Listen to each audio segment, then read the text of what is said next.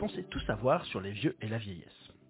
Certainement que non, et nous non plus, et c'est pourquoi on a décidé de créer Agix, des idées neuves sur les vieux. Agix est une conférence de type TEDx lors de laquelle une dizaine de chercheurs en gérontologie viendront présenter leurs recherches à un parterre de professionnels du secteur. L'objectif est très simple, bousculer nos croyances et nous aider à prendre de la hauteur sur nos pratiques professionnelles. Agix se tiendra le 17 avril 2023 à Tours. Enfin, ça, ça dépend de Lorraine. Lorraine, c'est la chef de projet d'Agix. Et c'est sur ses épaules que repose toute l'organisation de l'événement. Et croyez-moi, il y a du pain sur la planche. Mais elle vous en parlera mieux que moi. D'ailleurs, elle a décidé de documenter son aventure dans ce podcast, Agix, les coulisses. Je vous souhaite une très bonne écoute, et ça va le mieux en le disant, mais aucun stagiaire n'a été maltraité pendant cette opération.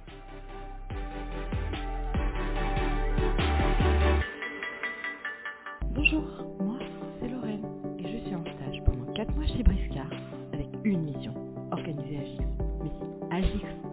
la première conférence de jeunes chercheurs sur les yeux, celle qui permettra aux professionnels de repartir avec leurs nouveaux outils, méthodes et surtout concepts sur le grand âge. Venez, je vous emmène dans les coulisses de cet événement. On a commencé par créer l'association Orchidées Idées qui piquent, l'organisateur officiel de l'événement. On a même trouvé une date, une salle et un traiteur. La scène s'est remplie et on a trouvé des intervenants. Maintenant, il faut rendre le tout cohérent et surtout intéressant pour notre public. Passage imminent de la théorie à la pratique. Lundi 14h. On a tous nos chercheurs et leurs thématiques de recherche. Sauf que ce qu'ils cherchent, c'est pas forcément ce que nous, on recherche. Que ce soit dans le fond ou dans la forme d'ailleurs. On n'est pas à l'université. Notre mission avec eux, avant Agix, c'est de les briefer au maximum sur le public qu'on a et ses attentes. C'est en partant d'à qui on parle qu'on crée un discours à la fois pertinent et intéressant. T'as vu Antoine? J'ai bien écouté tes conseils. Hein. En même temps, ça fait trois mois que je suis maîtrisée à Agix. Heureusement que j'en comprends le concept. Lundi 18h, je propose à chacun une reformulation de leur sujet en une question. Ça me permet de voir si j'ai bien compris de quoi ils veulent parler, mais surtout de commencer à réfléchir à créer un programme cohérent. Mardi midi. Et là, c'est le drame. Visiblement, cette reformulation est très controversée. Deux chercheurs n'apprécient pas le côté trop directif et frontal de ma question, qui s'éloigne peut-être un peu trop de leur euh, recherche universitaire. Une me dit que je passe un peu à côté de son propos en me focalisant trop sur une seule partie de sa recherche. Et deux valides. Ouf. Dont un qui me félicite en me disant qu'il n'aurait pas fait mieux. Du coup, je suis contente, mais alors pour les autres, ça se retravaille. Hein. Bon, on va reprendre tout ça. L'idée n'est pas de leur imposer un intitulé, mais bien qu'on en discute. Ça va nous servir de base de travail. D'ailleurs, jeudi, c'est le premier coaching en écriture, et c'est Antoine qui s'en charge. Hâte de voir ce que ça va donner. Pour le moment, il nous a rien dit. Est-ce que c'est parce qu'il veut qu'on découvre ses conseils en même temps que tout le monde? Ou alors est-ce qu'il n'a rien préparé? Franchement, je sais pas. Les deux sont possibles. Jeudi 14h, et c'est parti pour deux heures de coaching. Et visiblement, Antoine a vraiment un plan et tout le monde semble motivé. Chouette. Bon, certains sont peut-être un peu impressionnés, parce que l'ambiance est studieuse quand même. Hein. Ça prend des notes. Certains, c'est la première fois qu'ils rencontrent Antoine, puisque d'habitude c'est moi leur interlocuteur privilégié. En tout cas, on enregistre tout ça, histoire de ne pas pénaliser ceux qui n'ont pas pu venir. Jeudi 18h. Ce coaching m'a épuisé. Ah et encore, c'est pas moi qui vais devoir suivre les conseils et la méthodologie, écrire un chapeau et une conférence en entier. Je leur laisse la place bien volontiers. Moi, j'ai encore des tas de choses à organiser pour Agix. En vrai, ça va me servir aussi. Tout est très pratico-pratique, loin des conseils genre incompréhensibles qu'on me donne en ce moment à la fac pour rédiger mon mémoire et faire ma soutenance. À réutiliser donc.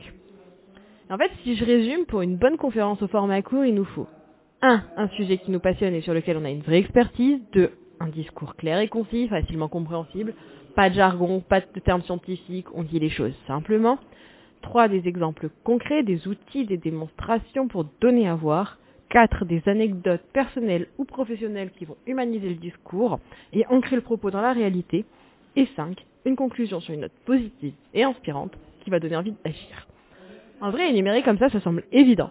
Mais si on m'avait demandé de les sortir, bah, je suis pas sûre que j'en aurais été capable. Et le conseil d'Antoine que j'ai préféré, vous êtes là pour passer un bon moment. Alors oui, il y a du travail. Oui, on a certaines exigences. Oui, ça va être stressant. Mais on est tous là pour passer un bon moment. Jeudi 10h. Hier, on a fait le point sur chaque sujet et ça y est, on est plus au clair. On a changé certaines reformulations, expliqué pourquoi on tenait à utiliser certains termes. Et je pense que les chercheurs ont bien compris ce qu'on voulait, mais je sens que un ou deux ont un peu été déroutés quand même. Pas de problème, on va les accompagner. Il y aura bientôt un deuxième coaching et on corrige tout ce qui a été fait. Maintenant, je vais écrire le programme avec leur sujet et un petit résumé de leur intervention.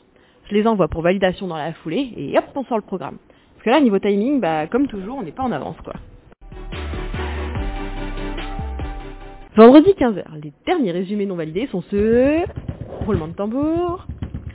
d'Antoine et Fanny. On dit toujours que ce sont les cordonniers les plus mal chaussés, bah là ce sont les conférenciers les moins organisés. En vrai je sais que non, mais comme on se connaît et qu'on travaille ensemble, bah ils se disent qu'ils ont le temps. Sauf que pour moi le temps presse. Et sortir le programme c'est quand même ce qui va nous permettre de vendre des places. Allez allez, les résumés Lundi 11h. Ça y est, j'ai toutes les infos de tout le monde validées, prêtes à être publiées. Maintenant, on va tout miser sur la com. Le maximum de personnes de notre cible doit être touché et voir ce programme.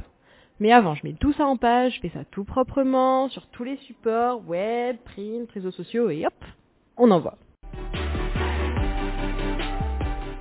Ah, mardi 9h, ça y est, hier on a eu deuxième coaching et j'avais la flemme de reprendre le micro tellement j'étais épuisée. Quoi. Disons que ce matin j'avais un peu plus les idées au clair et bah, dommage qu'on n'était pas nombreux. En vrai, euh, j'ai trouvé tout aussi intéressant que le premier.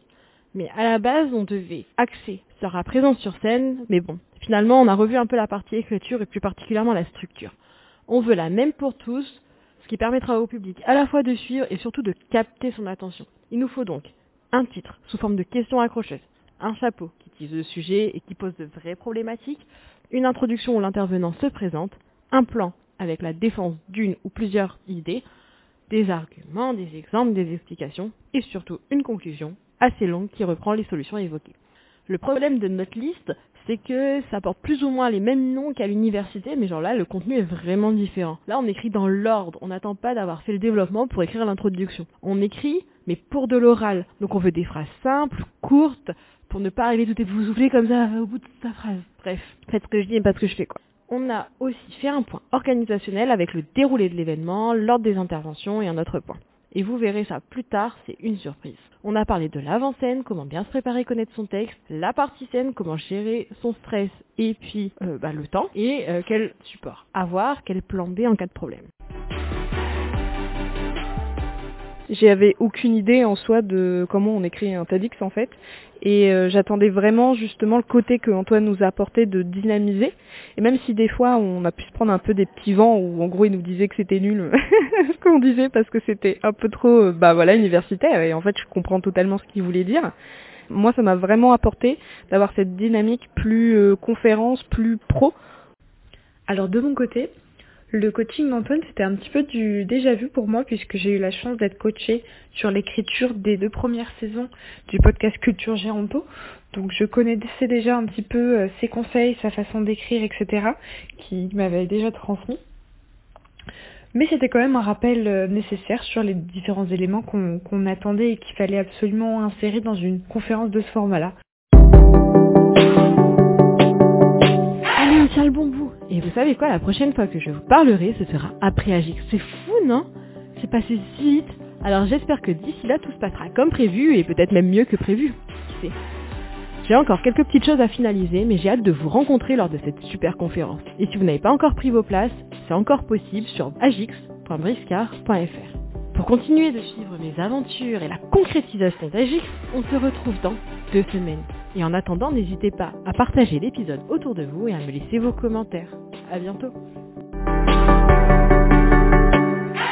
PS, vous l'avez bien compris, cet épisode a été enregistré avant Agix et diffusé après. Veuillez m'excuser pour ce petit contretemps. Quant à moi, je vous donne rendez-vous très bientôt pour un épisode normal, puisque la saison 4 de Sociogérontologie continue, avec de nouvelles interviews. À très vite.